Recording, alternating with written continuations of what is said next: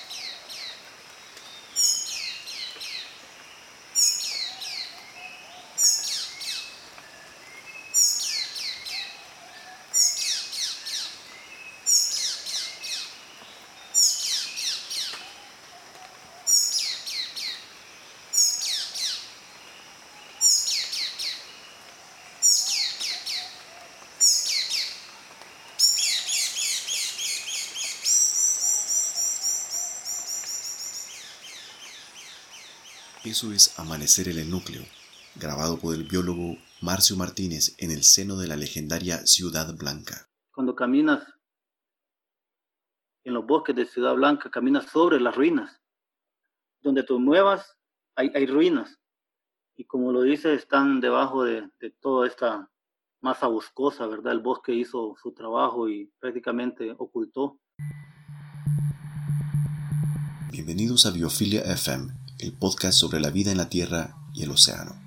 Mi nombre es Elder Pérez y en el programa de hoy conversamos con el biólogo Marcio Martínez sobre la biodiversidad en la biosfera del río Plátano, la gestión ambiental de los pueblos originarios y la legendaria Ciudad Blanca. Marcio, eres biólogo y durante muchos años has trabajado en el campo rodeado de fauna silvestre, águilas, gavilanes, serpientes. ¿Cuál es tu animal favorito? Sin lugar, sin lugar a dudas, mi especie o animal favorito y preferido del bosque tropical en la mosquitia es el jaguar, pantera onca o limitara, como le dicen los paisanos misquitos. El jaguar es un animal magnífico que tiene unas grandes mandíbulas, unas grandes patas, no solo puede correr a una alta velocidad, sino también puede nadar y escalar árboles para poder ah, consumir su presa allá y que nadie más se la toque. ¿Has podido ah, observar algún jaguar? En 12 años que llevamos, eh, lamentablemente no hemos tenido contacto visual con ninguno en campo, pero sí hemos podido escuchar eh, en seis ocasiones eh, los rugidos de este animal en el bosque. Y el último fue el año pasado, en el 2019, en la zona cultural, donde escuchamos nuestro último jaguar en Río Sic, y fue una experiencia mágica. ¿Y cómo fue el, el, cómo reaccionó tu cuerpo al escuchar el rugido del jaguar? No, pues como cualquier otra presa, eh, los paralizamos prácticamente. Éramos cuatro biólogos y varios guías y algunos recursos y todos nos quedamos inmóviles. Uno tratando de diferenciar o, captar qué animal venía vocalizando y lo otro obviamente eh, el miedo o, temor eh, que, puede, que puede infringir los rugidos de este animal, que tal vez no es un temor eh, voluntario. El cuerpo se paraliza cuando escucha eh, o siente sonidos ultrasónicos, tenemos entendido. Entonces, prácticamente nos paralizamos y, y, lo bonito de este caso es que cruzamos el río para seguirlo. Éramos cuatro biólogos locos siguiendo. En busca del peligro. Sí, pero no, no lo encontramos, pero sí encontramos enormes huellas al otro lado del río y eso ha sido una experiencia no única y maravillosa. Tú no eres nativo de la Mosquitia, ¿cierto? ¿Cómo fue el cambio de vida cuando te mudaste hacia allá? Sí, muy, muy, muy impactante, muy eh, diferente. Yo soy originario del occidente del país, del departamento del Empira, pero radicado hace mucho tiempo en, la ciudad capital. Eh, obviamente ya sabíamos un poco de la cultura misquita, pero no es lo mismo llegar a, una comunidad y verlo con tus propios ojos, cómo ellos viven, cómo hablan, cómo bailan tambaco en diciembre, por ejemplo, cómo cazan, cómo pescan. Y no, fue un cambio, cambio de vida eh, prácticamente radical. Ahora vemos la vida diferente.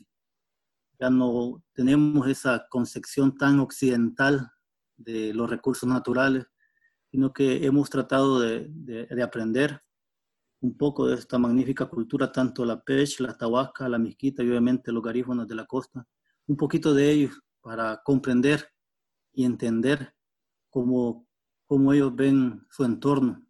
Y como te digo, ha sido, fue un cambio drástico, pero muy bueno. ¿Y la dieta? Sí, uno acá en el interior del país, en Honduras, está acostumbrado a comer bastante maíz, ¿verdad? La tortilla acá en cada tiempo. Allá es al revés, allá ellos comen bastante filipita, le dicen. Nosotros son los un tipo de musáceas, ¿verdad? Y, lo comen eh, en todos los tiempos, comen arroz y frijoles en todos los tiempos también. La carne de monte, como le dicen ellos, la huinaunta. Eh, es, es, una, es un platillo, pues los que no les gusta comer carne de monte o de animales silvestres prácticamente podrían bajar de peso, así como bajé yo en el 2008, bajé 15 libras cuando llegué a, a la mosquitia. Sin embargo, me imagino que con el tiempo tu cuerpo se, se fortaleció de estar en contacto con el aire puro, con alimentos naturales. Me imagino que tuviste como un reset donde te volviste a nacer. Sí, prácticamente es como una redención del cuerpo, ¿no? y, de, todos tus sentidos. Aprendimos, bueno, tú llevaste clases de ornitología también y aprendimos a diferenciar estos sonidos más en el bosque que en otro lado, porque como el silencio de este bosque magnifica todo lo demás, el, las vocalizaciones de las guaras verdes y las guaras rojas, ah, después de 12 años podemos decir que ya las podemos diferenciar y eso es algo que le cuesta inclusive a, algunos ornitólogos con experiencia, pero tanto, tanto tiempo y tanto preguntarle a estos paisanos misquitos, ellos nos dicen es guara verde y obviamente les ponemos los binoculares y son guaras verdes. Y así ha sido como un, como, un aprendizaje y una redención de, de, todo, tanto del cuerpo como del mismo espíritu que tenemos, mediante el cual sentimos todas estas, estas cosas que pasan en el bosque y en, y en la mosquitia misma. Aprendizaje por la exposición a este entorno natural y también por las experiencias que se desarrollan trabajando en, en, comunión con las comunidades indígenas. ¿Podrías contarnos un poco acerca de cómo es el trabajo con ellos? El trabajo con, con las comunidades, con las personas y con sus organizaciones locales, que se les conoce como consejos territoriales, consejos de tribus y consejos de desarrollo. Eh, ha sido lo mejor, creo. Si bien es cierto, mi vocación y profesión es biólogo y toda la parte de biología eh, ha sido genial y, y, maravillosa, pero uh, al menos lo conocíamos en teoría, pero la parte de trabajar con grupos indígenas, eso no lo teníamos ni en teoría, mucho menos en la práctica, y ahora con, este acercamiento que hemos tenido de 12 años trabajando con, con estas comunidades, tratamos de entenderlos un poco más, eh, como ellos, eh, prácticamente como ellos utilizan sus recursos. Cuando uno va allá y va como un técnico de la entidad normadora del uso de los recursos y no entiende que las comunidades tienen que cazar, tienen que pescar tienen que aprovechar el bosque para vivir, es algo drástico, pero a medida vas conviviendo con ellos, vas entendiendo de que lo hacen de una forma sostenible. Y, pareciera que, que, que fuera mentira, pero, pero yo soy uno de los biólogos que defiendo eh, la utilización sostenible de los pueblos, porque lo, lo, he vivido, lo he vivido con ellos, he acompañado a cazadores, por ejemplo, ellos ya saben que qué, especie cazar, cuál especie no cazar según eh, el estado de, del animal. Si está preñada, no la matan, en caso de un mamífero, por ejemplo. Y, así, y es porque ellos saben que al final lo que están asegurando es su propia sobrevivencia. Si ellos mantienen eh, estos animales saludables o las poblaciones de estos, saludables, de estos animales viables, prácticamente están manteniendo ellos. Entonces, esta experiencia con ellos ha sido única y creo que es lo que más me ha marcado en el trabajo en, Río Plata y la Mosquitia. Ciertamente las comunidades indígenas son los verdaderos gestores de la, de la naturaleza. La Mosquitia en general es el pulmón de Centroamérica. Aquí se encuentra la mayor diversidad de plantas vasculares y vertebrados en toda la región, quizás con las poblaciones más saludables. Y esto pues nace de la gestión que los pueblos originarios realizan día a día y que han venido realizando por milenios en su territorio. Han podido desarrollar algunas estrategias de respuesta para enfrentar los nuevos problemas que, ocurren, como la ganadería extensiva, como los incendios forestales y cambio climático. Sí, mira, eh, importante, muy, muy, muy importante esto. En los últimos quizás 10 años, las comunidades, los territorios indígenas, no solo de Río Plátano, sino que de toda la Mosquitia, han estado participando en la gestión de sus territorios y principalmente para enfrentar actividades de acaparamiento ilegal de tierras, el cambio de uso de suelo y todo eso, eh, basado eh, últimamente en los planes de vida. En estos planes de vida, eh, ellos plasman el sentir y el pensar de su pueblo y también las alternativas para el desarrollo de los mismos. Entonces, estas son las últimas estrategias y son estrategias nacidas de ellos mismos. No se los ha ido a imponer el Estado, ni el gobierno, ni una institución. Ellos mismos han querido entrarle a esta planificación denominada planes de vida para tratar de rescatar su cultura y obviamente todo su territorio. Eh, nosotros como institución también trabajamos con ellos en forestería comunitaria también como parte de, una estrategia para salvar los bosques y que ellos eh, tengan cierta entrada de dinero en sus comunidades, pero realmente los únicos que pueden eh, resolver sus, sus, problemas son ellos, eh, son ellos a través de estas estrategias propias que se denominan planes de vida.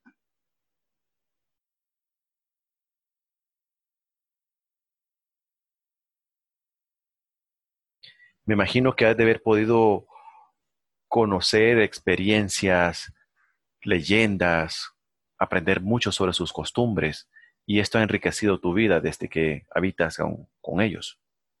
Sí, claro. Em, en, ese, en, esta, en este proceso que te menciono de, elaboración de planes de vida, que es bueno eh, mencionar que es una metodología suramericana, de pueblos indígenas suramericanos.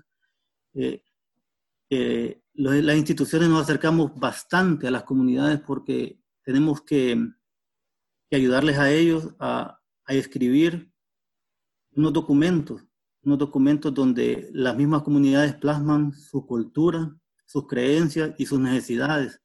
Y es ahí donde hemos aprendido bastante, por ejemplo, del Untadukia, este ser mitológico que tienen los misquitos eh, en una traducción al mestizo podría decirse que es el dueño del bosque. Eh, este, este ser eh, mitológico en su cosmovisión está presente en todos los consejos territoriales, tanto de Fismus como de Baquinasta, como de Rayaca, como de Diuna, en casi todos los consejos territoriales, dentro y fuera de Río Plátano, está este ser. Entonces, esta mitología, seres eh, mitológicos que ellos tienen nos ha fascinado. También la Liwamairin, ¿verdad? Que otras culturas le dicen la sirena, también presente. Entonces, cada, cada rasgo cultural de, estos pueblos son bien importantes para su identidad y, lo que necesitamos hacer es ayudar a, promover y, que se conserven esta cultura, ¿verdad? De, la, de las creencias, porque mucha gente todavía cree en la mosquitia, en todos esos seres eh, sobrenaturales. Y eso es lo bonito, pues, porque eh, nosotros, la mayoría del pueblo hondureño ha crecido con creencias occidentales, podríamos decirle, o de otros países, mientras que esta cultura que aún vive, cultura viva en, la mosquita hondureña, mantiene sus propias creencias y, y, eso es lo bonito de trabajar con ellos también. En una de mis visitas a la mosquitia, a la sabana misquita, tuve la oportunidad de ver al cazamoscas vermellón. Es un pájaro pequeño de color rojo vermellón en todo su cuerpo. Y me sorprendí mucho porque lo quería ver desde hace tiempo. Y cuando le pregunté a una señora, a una señora cómo se llamaba, ella me dijo que se llamaba el aguas yula o también conocido como el Aguas Dawanka, que es como el dios de los pinos, porque este es su hábitat preferido, el, pinar. Y pues me, me fasciné ante, ante no solo por el nombre, sino la idea de que ellos observan a ciertos seres de la, del bosque como entidades que son regentes del bosque. Para ellos un pajarillo no es solamente un organismo que tiene alas y tiene pluma y tiene pico, sino que es el espíritu, que el espíritu del bosque. Sí, eh, por ahí recuerdo otra, otra anécdota que me contaron en Guampusirpi. Hay unas luciérnagas, no recuerdo el nombre, eh, el género, realmente son luciérnagas bien grandes. Eh, me contaron ellos que eran espíritus de la gente muerta ¿verdad? de la comunidad que anda rondando sus comunidades y que eventualmente eh, suben a las estrellas y, forman parte de estrellas después, porque como son tan grandes, parecen, parece que fueran eh, estrellas luego en el firmamento. También hay otra, otra, otra anécdota del pueblo Pech que sería bonito mencionarlo. Dicen que, que cuando un animal muere, por ejemplo, del tamaño de un danto o tapiro silva, como le dicen en la mosquita. Eh, dicen los pech que hay una mosca. Esta mosca sale del cuerpo del, animal muerto y sube tan alto y tan alto que la mosca le va a avisar al rey Sope. Y ese rey Sope es el que baja y es, como sabemos, el único, eh, este, este, este animal con un pico tan fuerte para poder romper el cuerpo de, un animal como, como un danto que, tiene una piel gruesa. Entonces eso también me, ha llamado bastante la atención y siempre se me, me ha quedado en, la mente cómo, cómo ellos eh, pueden, alguien vio algo, porque luego nosotros explicamos que la, razón casi ecológica de por qué el Sarcorramphus papa llega primero, ¿verdad? Pero en, en, su cosmovisión y en su forma de ver la naturaleza, ellos también ya lo han, ya lo han explicado, solo que de otra forma, y eso es fascinante realmente. Es muy fascinante y alguien podría opinar, pero es que ellos no han sido educados, hay que, tenemos que formalizar su proceso de educación porque son comunidades remotas y ya estamos en el siglo XXI. Sin embargo, la mosquitia y la biosfera del río Plátano junto con la biosfera Tahuasca representan el bosque tropical más grande de Latinoamérica después de el Amazonas. Es el bosque más grande de toda Centroamérica y esto ha ocurrido porque las tribus indígenas que viven ellos, los, los Tahuasca, los Pech, los Miskitu y luego los, las tribus garífuna, pues han hecho una labor increíble en la gestión ambiental, protegiendo sus recursos sin abusar de ellos y lograr un desarrollo armónico con ellos. Pero retomando el tema de la, de la convivencia en la mosquitia, en la selva, quiero saber cuál fue tu reacción cuando te dijeron que visitarías la enigmática y legendaria Ciudad Blanca. ¿Pudiste dormir la noche anterior? no tan, no tanto, no es que no pude dormir porque era, el Río Plata no lo conocemos, pero, pero sí no, no conocíamos exactamente el sitio donde la gente le llama Ciudad Blanca o Ciudad del Jaguar. Entonces, claro que había bastante impaciencia en mí y cuando logramos eh, llegar al sitio, pues nos dimos cuenta que, que, es mágico realmente. Y eso no solo lo digo yo, sino que todos los biólogos que fueron hasta experimentaron algunas cosas raras en el bosque, en este bosque que probablemente no es pristino, pero, pero sí podría decirse que es uno de los bosques mejor conservados, porque, porque como en ellos existió esta cultura, pero sí todavía se mantiene árboles de más de 30, 35 metros de, de altura y con unos diámetros bien considerables. Entonces, sí hubo un poco de impaciencia el día anterior a, a la gira y más que todo por, por, por descubrir o, o, por ver con mis propios ojos, tal vez no la naturaleza, porque más o menos ya la conocemos, sino estos vestigios arqueológicos de los que las, todas estas culturas hablan. Eh, los los peches le dicen Cajacamasa o Caocamasa. Los miquitos pues le dicen eh, Utlapijini. Y así cada una de, de las culturas tienen una, un nombre para esta mágica ciudad blanca que eh, eh, es bueno em, mencionar también que no solo un sitio es considerado como la ciudad blanca, sino que hay varios sitios dentro del río Plátano conforman este, este complejo. los historiadores y los descubridores han llamado Ciudad Blanca. Para todas aquellas personas que nos escuchan que no han tenido la oportunidad de conocer la mosquitia, la biosfera del río Plátano y las otras áreas protegidas que se encuentran en este espacio, ¿podría describir un poco la biodiversidad que se encuentra aquí? ¿Qué animales se encuentran acá? Nosotros en, los inventarios, en el plan de manejo y en lo que hemos recabado durante 12 años, podemos decir que tenemos alrededor de 1.300 y un poco más de especies de vertebrados.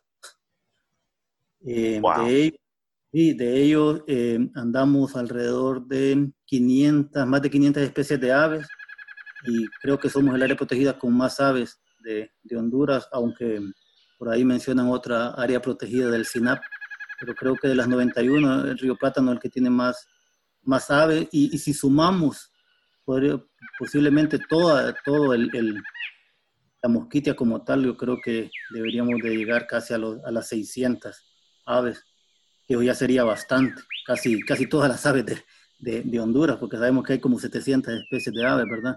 Y un poco más, pero solo en Río Plata no hay un poco más de 500. Eh, hemos eh, detectado también, eh, o tenemos los números que son más de 130 especies de mamíferos. De estos, más de 70 son mamíferos voladores, que son bien importantes estos murciélagos. Tenemos alrededor de 120 especies de anfibios y reptiles.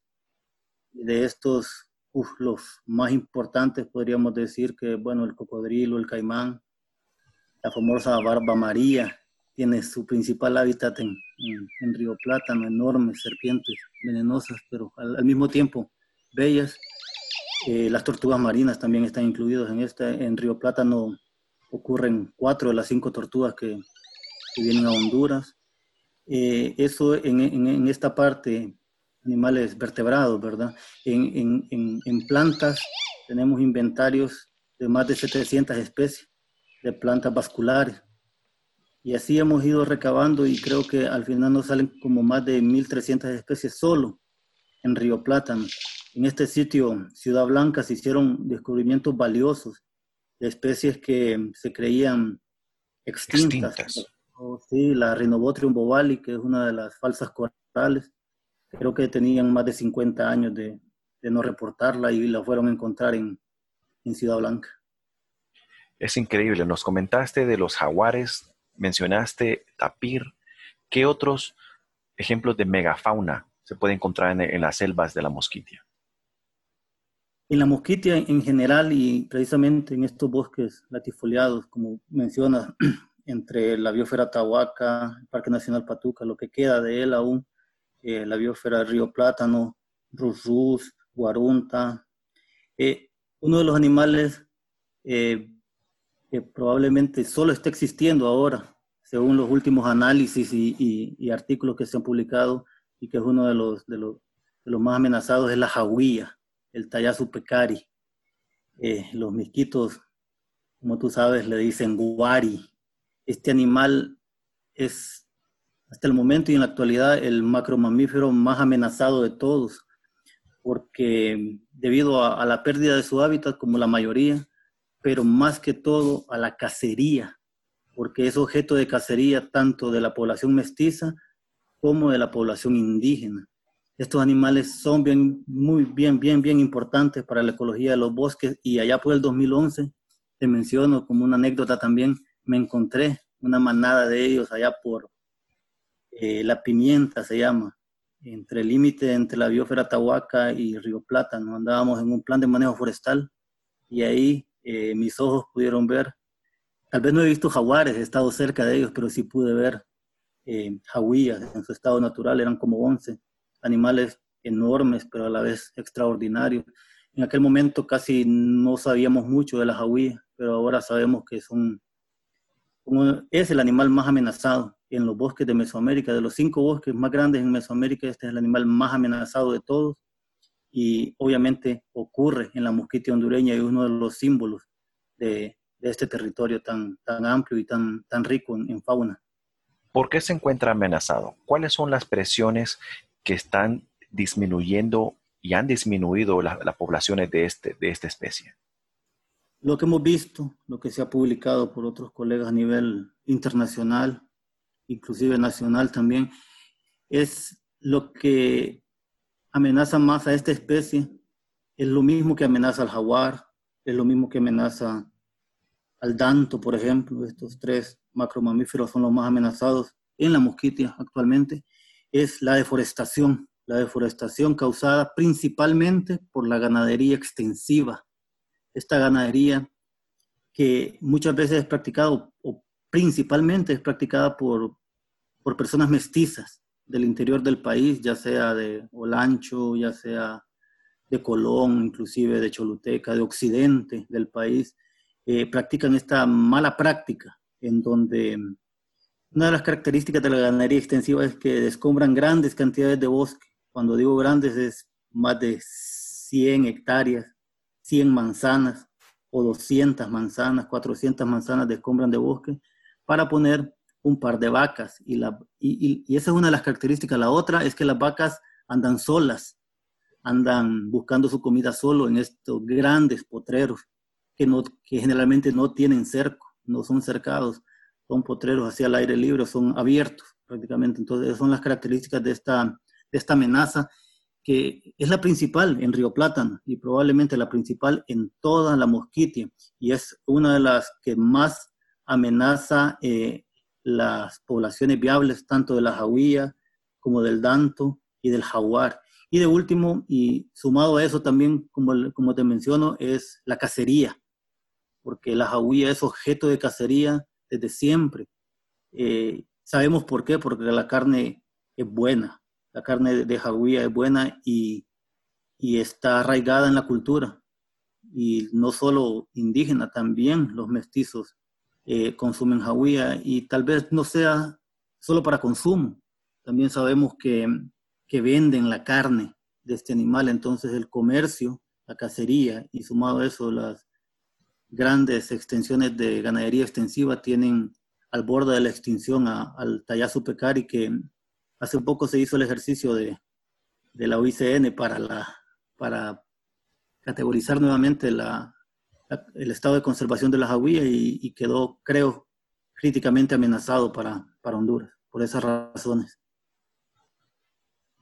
Me imagino que después de ver estos espacios de bosque perdido, estas áreas descombradas, estos grandes sitios de pastoreo y visitar la Ciudad Blanca, pudo haber, eh, me imagino que fue haber sido un contraste muy grande, ¿no? ¿Podrías contarnos un poco sobre la salud del bosque en Ciudad Blanca? Porque como creo que todos ya hemos visto los videos que, han, circulado en Internet de, los jaguares, de los tapires, que se filmaron, que se pudieron documentar en Ciudad Blanca. Sí, mira, eh, el núcleo de, Río Plátano es donde está Ciudad Blanca. Este, el núcleo tiene una extensión de 210 mil hectáreas, es enorme Eh, ya conocíamos otros sitios dentro del núcleo, pero jamás como el sitio de Ciudad Blanca, tanto por la parte arqueológica, obviamente, que es impresionante, pero también por el estado de conservación que existe en esa zona. Un dato muy, muy, muy, muy importante que hay que resaltar es que la documentación de tapires en Ciudad Blanca es casi igual por un par de, de, números, no igual a, la, a las fotocapturas de, del animal más común de los bosques, que es la guatusa, la ciprocta puntata. Casi están al mismo nivel de, de, fotocaptura y eso, eso fue increíble porque en los otros esfuerzos de muestreo que, donde he participado, la incidencia o la detección de, de, tapir no es tan alta. Ahí prácticamente, si vos caminas de noche, podrías tener, te podrías eh, chocar prácticamente con estos animales.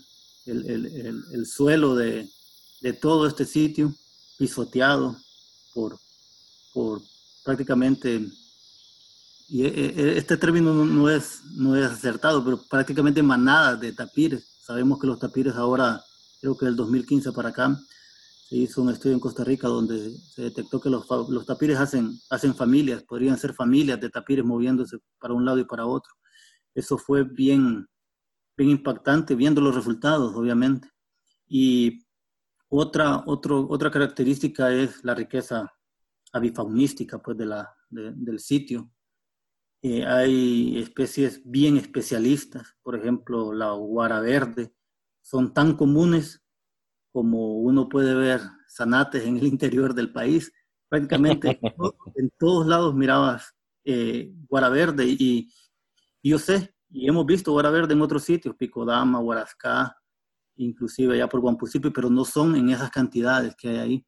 Eh, estos animales son unos indicadores pues, de, la, de la buena salud del, de, este sitio que se llama Ciudad Blanca y obviamente la presencia de grandes felinos. Se documentaron los, los cinco felinos que, que, ocurren en Honduras, se documentaron en ese sitio y con eso creo que tenemos alrededor de cuatro sitios dentro de Río Plátano donde se ha podido documentar la presencia de los cinco felinos y eso es un indicador indiscutible de que la ecología y de la integridad ecológica como tal del sitio es buena.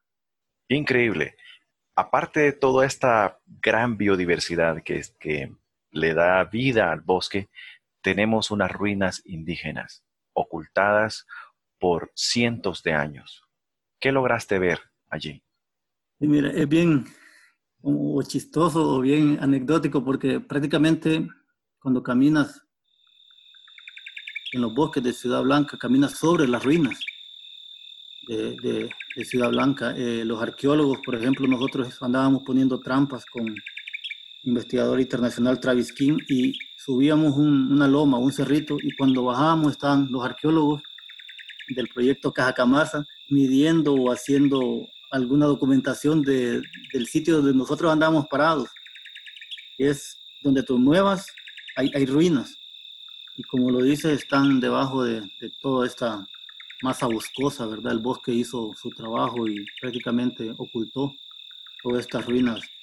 Eh, también lo que impresionó fue, eh, me llevaron, me llevaron a, al, sitio donde extrajeron las piezas. Eso era uno de, los, de las misiones que llevábamos ver con nuestros propios ojos, el sitio donde estaban, donde extrayeron las, las piezas que ahora están en el museo en, en Catacamas. Y no, es mágico, tú entras a ese sitio que es como, como, como un lugar plano y sientes algo, pues sientes una energía, hay unas piedras ceremoniales ahí magníficas que también las, volvimos a encontrar o parecidas en Dulce Nombre de Culmí. Ya bien afuera del, del núcleo encontramos piedras parecidas, eh, talladas. Entonces, esas cosas creo que le dan un valor agregado a, a Río Plátano y mencionarles también y mencionarte que, que, Río Plátano es el único sitio de patrimonio mundial natural que tenemos en Honduras.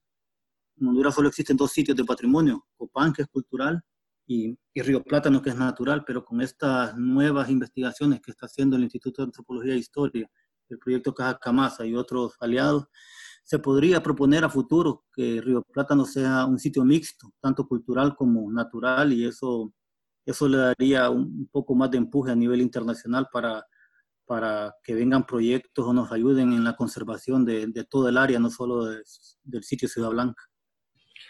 Hay rumores que la, la etnia, digamos, que existió en, en Ciudad Blanca pudiera ser maya.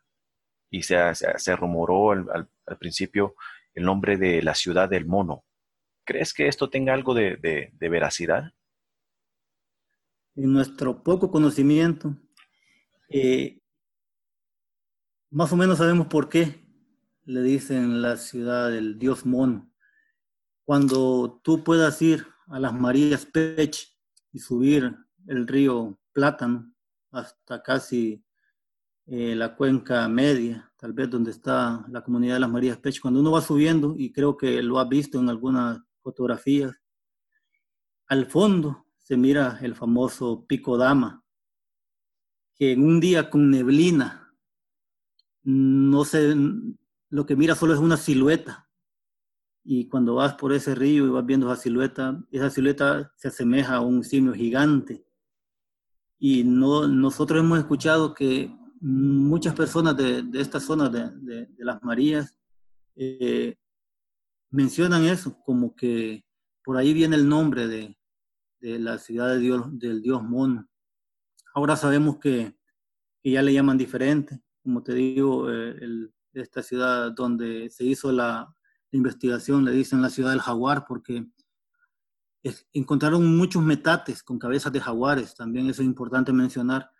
A lo largo y ancho de Río Plátano se encuentran, eh, son sitios, cada pieza, y eso me lo explicaban los arqueólogos, cada pieza es un sitio arqueológico como tal, entonces, hay varias piezas con motivos de, o, tallados eh, zoomórficamente, y el que más eh, tallan, al parecer, es el jaguar. Entonces, desde ahí viene esa importancia. El jaguar también es un objeto de conservación para el área protegida como tal. Y sí, eh, hemos escuchado que podrían ser tal, tal, vez una mezcla de dos culturas, de cultura chipcha uniéndose con la cultura maya, porque hay unos tallados, unas vasijas y unos petroglifos que asemejan también em, la cultura maya. Wow. Toda esa, descripción me hace ganas de. me da ganas de salir a, a, emprenderme a una aventura para poder recorrer estas, estas antiguas ruinas, estas selvas prístinas y conocer todo lo que has visto. Marcio, te agradecemos mucho tu tiempo, te deseamos la mejor de la suerte. Sabemos que estás en un lugar que es remoto, donde pueden haber muchos peligros, pero sin embargo tienes la formación para, poderte, para poderlos reconocer y evitar caer en una situación de, problemas. No obstante, la vida en la selva es muy distinta a la vida en la ciudad y los retos que ocurren allá, pues son mayores en cierta manera. Muchas gracias, Marcio. Esperamos que vuelvas pronto y que nos sigas comentando mucho más acerca de la Ciudad Blanca y la vida en la selva. Eso fue todo por hoy. Gracias por escuchar Biofilia FM. Para mayor información, síguenos en Instagram